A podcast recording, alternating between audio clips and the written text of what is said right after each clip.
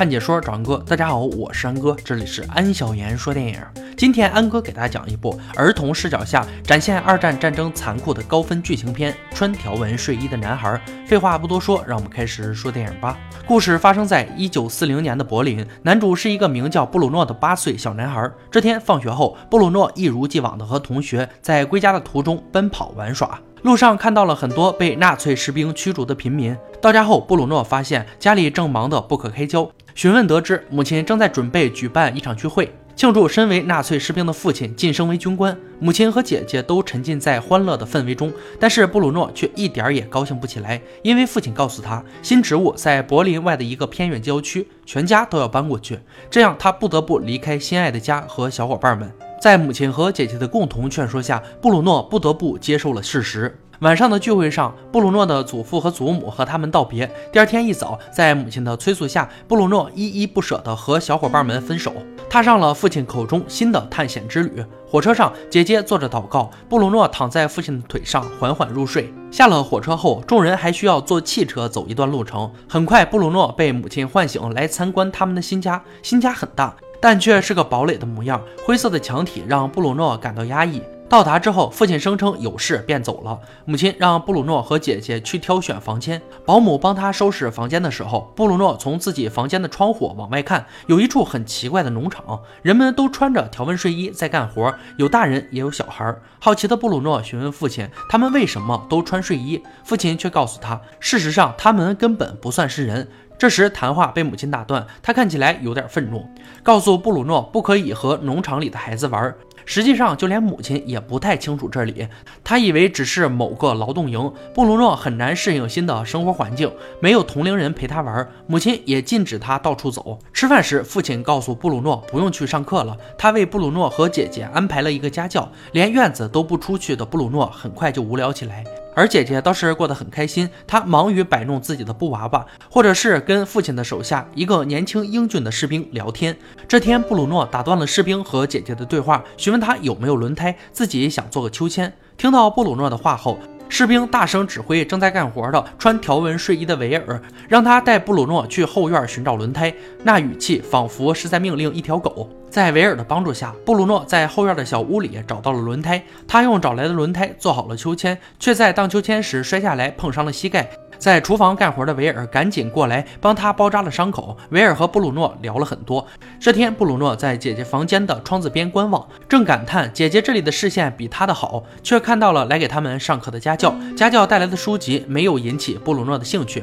荡了会儿秋千，布鲁诺跑向后院的小屋，从那里的窗子爬了出去。这里是很大的一片树林，还有小河，远比前面的院子宽敞得多。布鲁诺玩得不亦乐乎，他不停地跑着，仿佛回到了以前和小伙伴们玩耍的时光。他来到了一个用铁网制成的围墙边，看到围墙的另一边有一个穿着条纹睡衣的男孩。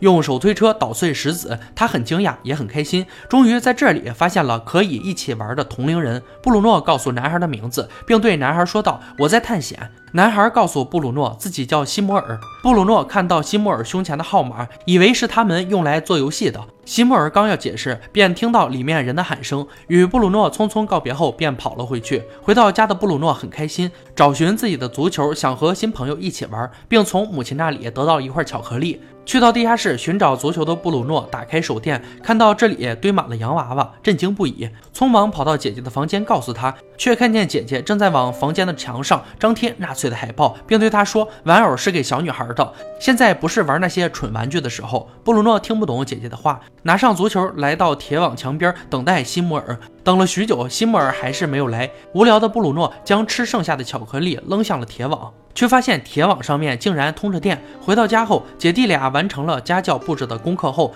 布鲁诺来到院子里荡秋千，看到了要去镇上采购的母亲，拒绝了母亲一同前往的邀请。布鲁诺又跑到铁网墙边找西莫尔，他很好奇为什么西莫尔他们都穿着条纹睡衣。西莫尔说，士兵们收走了他们的衣服，他们不得不穿这个，并告诉布鲁诺他不喜欢士兵。布鲁诺却说自己很喜欢士兵，因为自己的父亲就是一名士兵。但不会无缘无故的夺走别人的衣服，而辛莫尔的父亲是一个钟表匠，现在却基本上都是在补鞋子。布鲁诺邀请西莫尔到自己家里共进晚餐，却被西莫尔告知自己无法从这个铁网内出去，并且得知这个铁网并不是用来阻拦动物，而是用来阻拦人——犹太人。从镇上回来的母亲给他们带回来了零食，送到姐姐房间时，发现自己的女儿正在从报纸上剪下有关纳粹的内容。布鲁诺也在母亲发现前及时赶了回来。晚上，在父亲与祖父的电话中得知，祖母得了很严重的病，只能祖父自己来看他们了。布鲁诺询问父亲，自己闻到的农场烟囱里难闻的气味是什么？被父亲告知是在烧垃圾。母亲似乎对姐弟俩的家教不太满意，因为姐姐在她的教导下变得越来越极端，而丈夫只是告诉自己，现在所有的孩子都学这个。他们的孩子不能落后。布鲁诺对于自己的所见所闻愈加感到困惑。家教教导他，所有的犹太人都是魔鬼，而他与西莫尔的关系却越来越紧密。这天，布鲁诺偷拿了厨房里的面包，准备带给西莫尔吃，却被被保姆发现。而面对随之而来的母亲的询问，布鲁诺告诉他自己只是拿了一些面包，来到铁网墙边，把面包送给了西摩尔。看着他狼吞虎咽，布鲁诺觉得很开心。而当他再次询问西莫尔胸前号码的时候，却又被围墙内的哨声打断。看着推车离去的西莫尔，布鲁诺越发的感到疑惑。此时，家中的母亲也闻到了难闻的味道。面对丈夫手下的欲言又止，看着天空中浓郁的黑烟，母亲有了不好的感觉。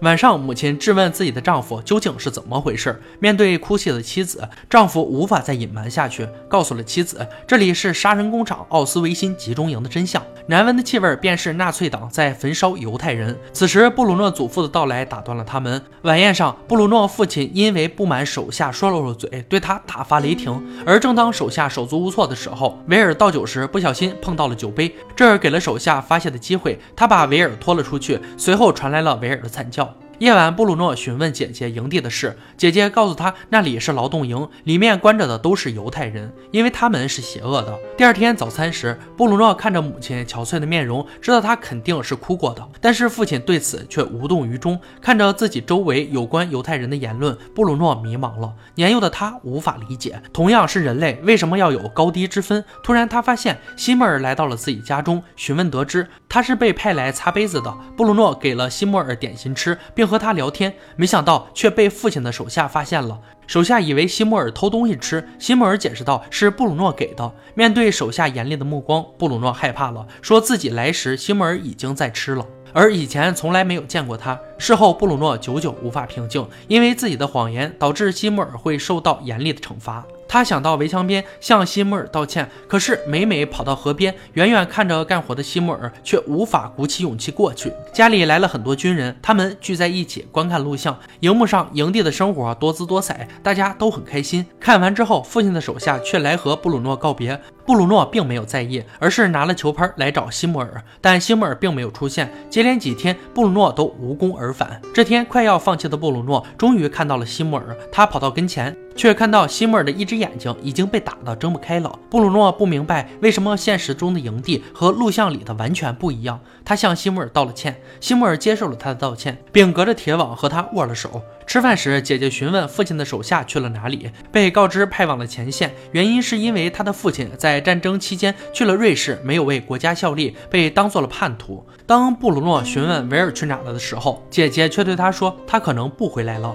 这时，父亲接到了电话，祖父他们遭到了炸弹袭击，祖母死了。葬礼举行后，濒临崩溃的母亲再也无法抑制住内心的愤怒，和父亲大吵了起来，大骂自己的丈夫是个废物。第二天，父亲决定把他们和妈妈送到海德堡的姑姑那里去。一想到从此无法见到西莫尔，布鲁诺感到很绝望。他来到铁网墙边，准备和西莫尔告别。西莫尔告诉布鲁诺，自己的父亲失踪了三天。布鲁诺决定利用最后的时间为他做些事情，帮助他寻。找父亲，并给他带来了三明治。他从家里带来了铁锨，却发现慌乱中把三明治弄丢了。布鲁诺穿上了西莫尔从营地里带出来的条纹睡衣，用铁锹在铁网下挖坑，爬进了营地。家中的母亲此时发现布鲁诺不见了。匆忙寻找，而钻入营地中的布鲁诺有些后悔，告诉西莫尔自己想要回家，却被西莫尔以父亲还没有找到为由，把他留了下来。刚进入西莫尔他们睡觉的宿舍，就被外面的士兵赶了出来。西莫尔解释道，他们有时候也需要出去走列队。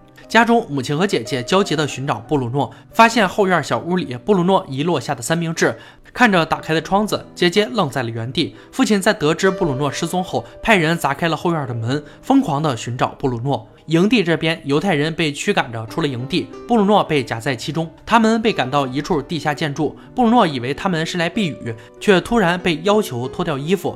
和犹太人被关进了密室，匆忙赶到营地的父亲从各个宿舍中寻找布鲁诺的踪迹，最后看到了原本属于西摩尔的宿舍，现在已经空无一人。跑出来的父亲刚好看到一个士兵关闭了密室上的门，而这个所谓的密室便是焚烧犹太人的焚烧炉。父亲大声喊着自己儿子的名字，而母亲和姐姐看着布鲁诺换下的衣物，在暴雨中大声哭泣。画面一转，布鲁诺他们脱衣服的地方空无一人，门内再也没有传出砸门的。声音，电影到这里就结束了。穿条纹睡衣的男孩，这部电影看的人非常揪心。孩子本身就是弱势群体，更何况在战争中的孩子，看完后莫名的心痛。在众多二战题材的电影中，或激烈或偏执，视角各异，有的以宏大著称，如《辛德勒的名单》；有的以奇诡出位，如《美丽人生》。但论及故事的浑然天成，对人性冲击的独辟蹊径，以及无法释怀的过失。